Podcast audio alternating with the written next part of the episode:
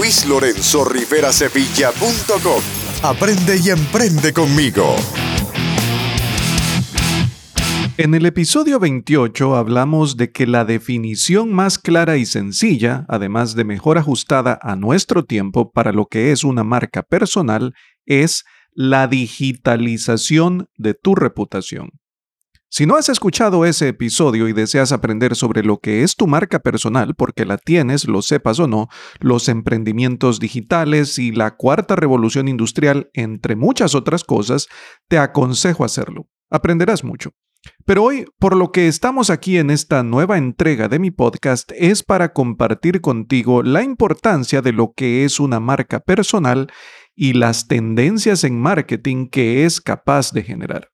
De esta forma, podrás comprender aún mejor el por qué resulta trascendental que apliques esto a tu negocio.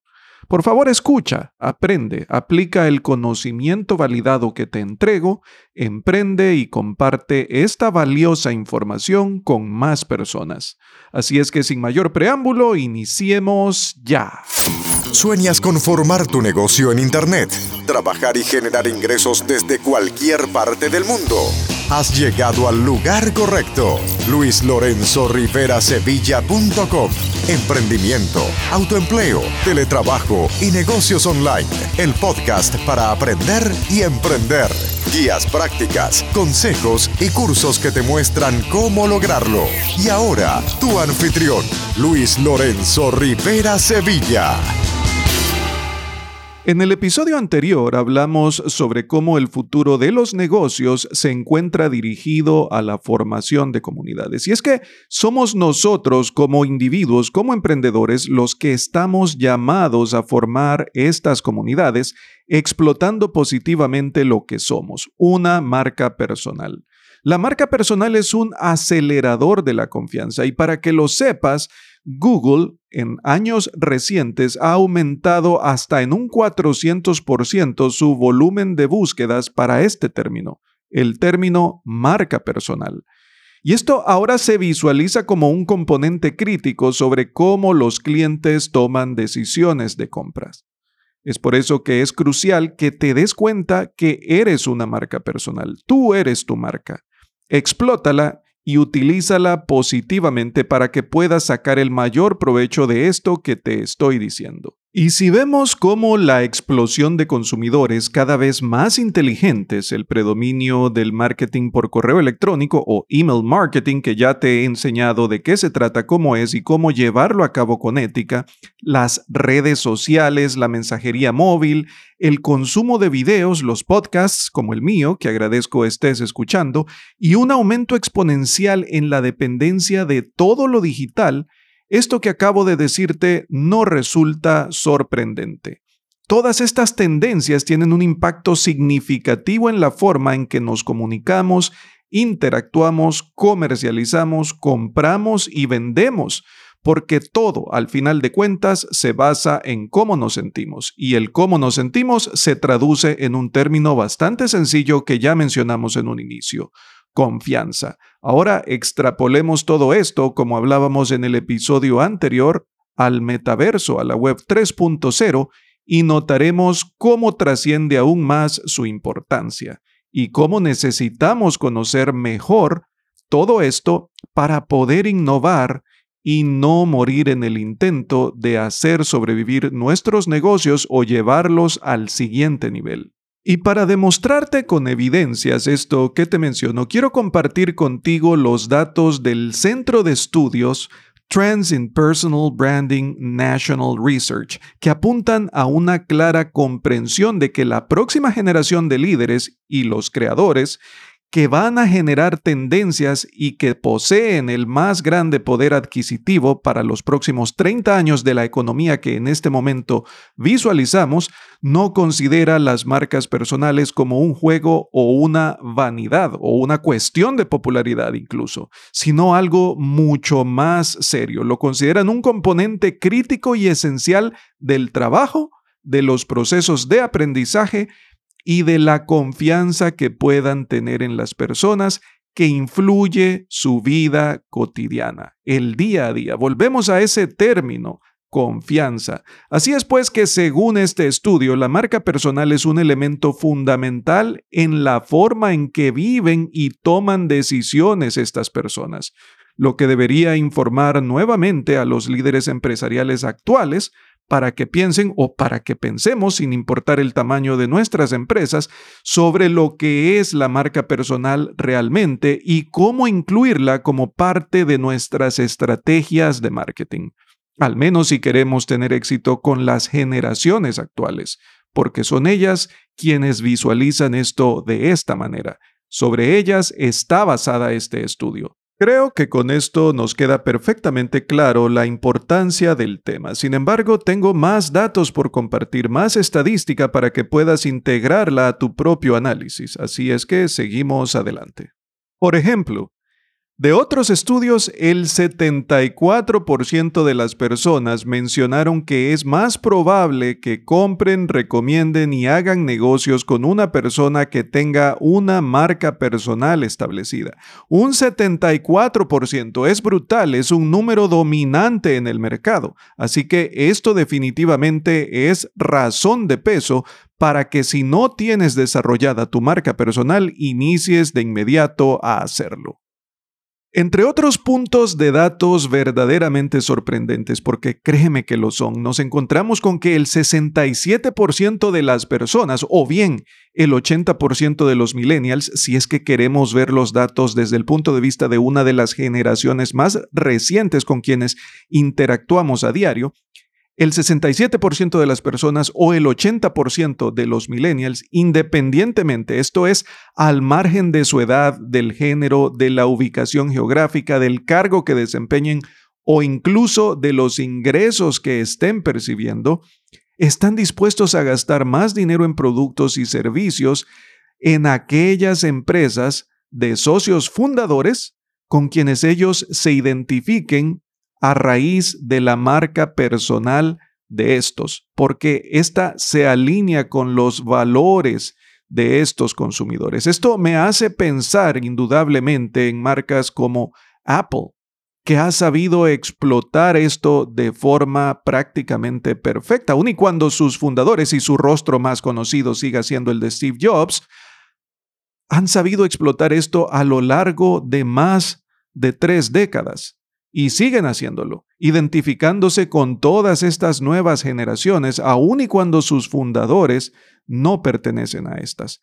Pero los valores empresariales y la forma en cómo estos individuos que pertenecen a la compañía pero explotan su personal branding, su marca personal, hace que se identifique con todos estos millennials, con todas estas personas que según los estudios que están llevando a cabo y que se incluyen estas grandes empresas dentro de estos estudios, captan esos datos y son capaces de integrarse en esos segmentos de mercado para incrementar sus ventas. Y mira, seguimos. Ellos están prestando atención y nosotros necesitamos hacer exactamente lo mismo. Y aquí te voy a mostrar otro dato que pudiese resultar inicialmente un tanto contradictorio. Por lo menos a mí así me lo parece. Sin embargo, me voy a tomar el tiempo y quiero que también te lo tomes tú para analizar todo lo que te estoy entregando y así puedas sacar mejores conclusiones. Pero lo comparto de inmediato contigo y es que el 58% de las personas están dispuestas a pagar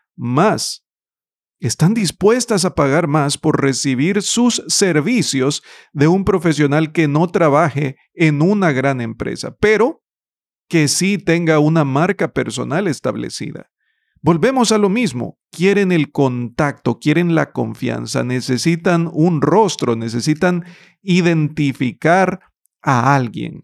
Y vuelvo al ejemplo de Apple porque obviamente en cuanto pensamos en Apple, recordamos a Steve Jobs, identificamos su rostro e inmediatamente cuando vemos el rostro de Steve Jobs, lo identificamos con Apple. Y prácticamente eran una sola cosa, una sola marca, y esta era su marca personal al punto que se convirtió en una compañía. Fue así, eran, eran uno, eran una sola cosa. Para mí, este es mi análisis, es mi propio punto de vista y creo que de esta manera puedo explicar, al menos para mí, no sé si tú me sigues o estarás de acuerdo, pero al menos para mí lo logro explicar de esta manera, porque, repito, el 58% de las personas están dispuestas a pagar más con tal de recibir sus servicios de un profesional que no trabaje en una empresa grande, pero que sí tenga una marca personal establecida. Es decir, no quieren, nuevamente, no quieren a un ejecutivo de X o de Y empresa. Quieren a alguien conocido, quieren un rostro que les genere confianza. Y en este sentido, mi explicación y mi análisis es que Steve Jobs consiguió las dos cosas. Consiguió convertirse en ese rostro de confianza que a su vez representaba la empresa y viceversa. La empresa lo representaba él. Repito, eran lo mismo. Este era un caso, existirán seguramente algunos otros igual, pero este es el que se viene a mi mente en este momento y por eso decidí compartirlo contigo para explicar este último dato estadístico que te doy y que no resulte contradictorio con lo que vimos anteriormente. Y para respaldar lo que te digo, quiero cerrar con la parte del estudio que he estado compartiendo contigo que nos indica que la marca personal es un acelerador de confianza, como decíamos en un inicio, y que para ellos está claro que a través de este estudio las personas hacen negocios con personas más que con empresas, porque ponen primero el concepto de la confianza. La confianza guía e incluso determina prácticamente todas las decisiones que tomamos en nuestra vida personal y profesional. Reflexiona sobre eso porque es así.